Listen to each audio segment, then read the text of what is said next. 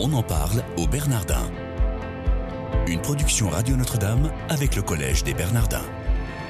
Une émission présentée par Sabine de Rosière. Bonjour à tous, soyez les bienvenus sur les ondes de votre radio catholique. Si vous nous rejoignez comme tous les matins à la même heure, on en parle au Bernardin, c'est chaque jour un acteur du collège qui nous fait découvrir ce qu'il y fait et pourquoi. Nous avons la joie de recevoir aujourd'hui Jean-Philippe Elie. Bonjour monsieur. Bonjour. Vous êtes euh, chef d'entreprise et journaliste. Vous avez fondé en 2014 la Revue de l'éducation. Vous êtes également membre du Front démocrate, qui est euh, un nouveau parti hein, qui a un peu plus d'un an, qui a été fondé par euh, l'ancien écologiste passé ensuite au modem euh, Jean-Luc Benamias. Tout à fait. Et euh, vous y êtes secrétaire national en charge de la défense et de la sécurité, ce qui vous va bien, parce que ce sont des domaines euh, voilà, de prédilection, si je puis dire, parce que vous êtes officier de réserve dans l'armée de terre. Effectivement. Alors cette revue de l'éducation est partenaire des Bernardins dans le cadre du séminaire École et République, un séminaire justement dont vous êtes membre. Quels sont les sujets sur lesquels vous travaillez dans ce séminaire? On travaille actuellement sur tous les sujets qui ont trait à l'école, euh, tous les sujets qui sont, je dirais, importants euh, au niveau sociétal, euh, la formation des enseignants, qui peut avoir trait aux élèves, tout ce qui a trait à l'indépendance, à l'autonomie des établissements, à la pédagogie, enfin tout ce qui peut concerner les parents d'élèves, les enseignants, les élèves eux-mêmes et tous les professionnels, je dirais, de, de la- tous les acteurs éducatifs euh, que- qui, ont, qui ont vraiment un lien très étroit avec l'école. Donc un spectre très large. Ah ben euh, oui, oui, euh, là ça fait maintenant plus d'un an qu'on se réunit tous euh, une fois par mois. Euh, C'est vrai que les sujets sont déjà très, très variés, très intéressants et le spectre est toujours pas atteint parce que je dirais que pour l'éducation, il y a multitude de sujets qu'on peut traiter sans aucun souci. Euh, c'est vraiment l'éducation a un avantage, c'est qu'on peut parler de tout sans cesse. Il n'y a aucune rupture, je dirais, dans, le- dans les idées, dans les sujets qu'on peut traiter. Et alors chaque fois, au cours des discussions, euh, finalement, vous levez de nouveaux lièvres? Eh ben, c'est vrai que, alors déjà, les intervenants sont pas tous les mêmes. Je veux dire, on vient tous de milieux un peu différents. Alors, il y a deux, trois journalistes comme moi, il y a des enseignants, euh, il y a des chefs d'établissement, il y a d'anciens recteurs. Donc, vraiment des gens qui ont été soit des professionnels de l'éducation euh, pendant leur carrière professionnelle, euh, soit des gens qui s'intéressent à l'éducation comme moi. et l'avantage, c'est qu'on a des visions différentes que l'on peut confronter et, qu'on peut également porter vers de nouvelles solutions. Parce que je pense qu'actuellement, le problème de l'école est plutôt idéologique. On est clairement dans, dans des débats idéologiques qui fait que, ben, souvent on se rencontre pas et le but du séminaire c'est justement de se rencontrer et de pouvoir en parler. Pourquoi est-ce que euh, l'éducation est devenue un de vos sujets de prédilection? Alors c'est vrai que moi je viens de la presse informatique donc c'est vrai que ça n'a pas, pas grand chose à voir avec l'éducation et c'est vrai qu'en 2009 on m'a demandé de créer une revue qui s'appelait à l'époque euh, Éducation Magazine. Donc non ça fait euh, six ans que je m'intéresse à l'éducation.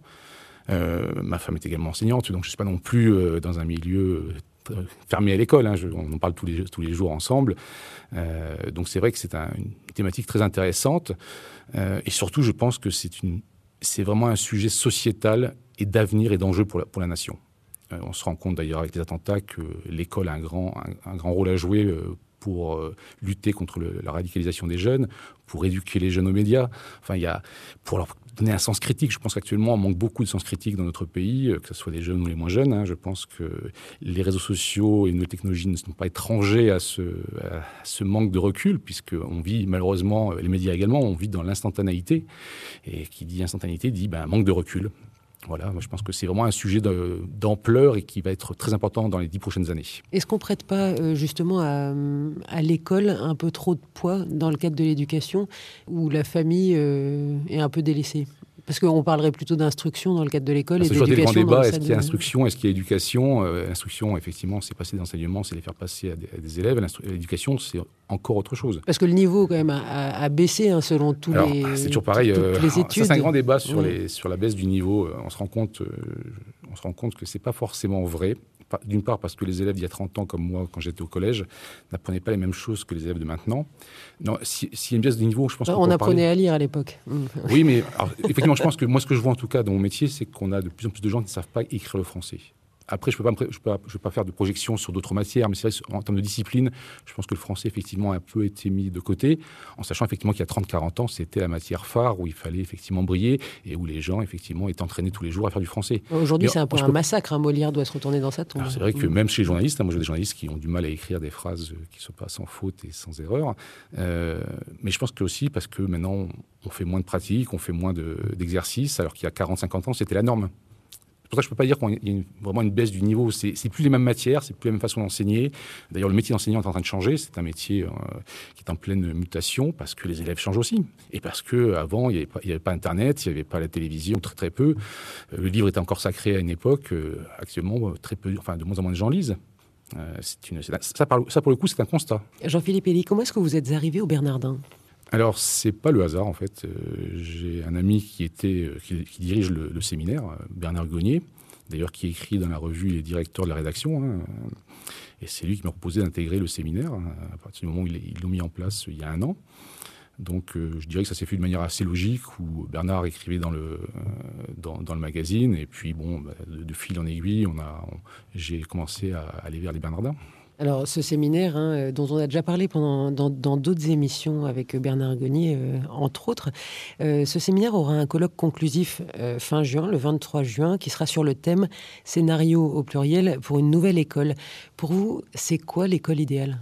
Je pense que le grand sujet, c'est de se mettre au centre et de voir qu'on veut le bien-être des enfants. Actuellement, je me rends compte qu'il y a beaucoup de revendications, qu'elles soient enseignantes ou autres, qui oublient, beaucoup les enfants. Et c'est vrai qu'on ne peut pas actuellement, avec 150 000 jeunes qui sortent de l'école sans aucun diplôme chaque année, on ne peut pas se réjouir de cette casse sociale, puisque ça fait quand même sur 10 ans, ça fait 1 500 000 personnes. C'est pas, c'est pas rien. C'est le bien-être ou le bon apprentissage on peut pas, Je pense qu'on ne peut pas bien apprendre si on n'est pas bien. Je pense qu'à un moment, il faut. Euh, il y a toujours le même mot bien, bienveillance, bien-être, tout ce que vous voulez. Je pense qu'à un moment, l'école n'est pas là pour massacrer les enfants. Elle est, alors, certes, effectivement, il y a des choses à apprendre des choses qui ne sont pas forcément utiles dans la vie plus tard, mais qui seront un enrichissement, je dirais, culturel. Hein. Clairement, le latin, on va pas la, il va pas nous servir à grand-chose dans 30-40 ans. En revanche, je pense que la civilisation latine va être intéressante à, explorer. Euh, je pense qu'il y a à la fois un enrichissement culturel. Le latin pour comprendre le français et pour bien Oui, c'est ce que tout le monde dit, c'est pas euh, forcément vrai, mais en tout cas, euh, je pense qu'au niveau de la culture, c'est très intéressant. Donc, il y a des choses que les enfants doivent apprendre parce que, je dirais, ça fait partie du socle culturel qu'on doit avoir. Il y a aussi des choses qu'ils doivent apprendre pour leur vie future de, de, de travailleurs, ne serait-ce que savoir calculer, savoir écrire un CV, ce genre de choses. Euh, mais ce ne doit pas non plus être fait dans une dans un climat, je dirais, délétère. Il ne faut pas que les enfants viennent à reculons à l'école. On parle beaucoup depuis quelques années de phobie scolaire. Euh, Ce n'est pas du tout, euh, je dirais, euh, quelque chose qui n'existe pas. Il y a des enfants qui deviennent phobiques à l'école. je pense qu'il faut vraiment remettre au centre les enfants. Alors c'est vrai que ça pose des problèmes par rapport à la pédagogie. Euh, certains sont nostalgiques d'une école il y a 30-40 ans. Euh, mais on se rend compte, quand on regarde la réforme du collège 2016, on se rend compte qu'il y a 40 ans, quand la réforme ABI a été mise en place, euh, les conservateurs de l'époque avaient les mêmes réflexions que les conservateurs de maintenant. Je veux dire, ça ne.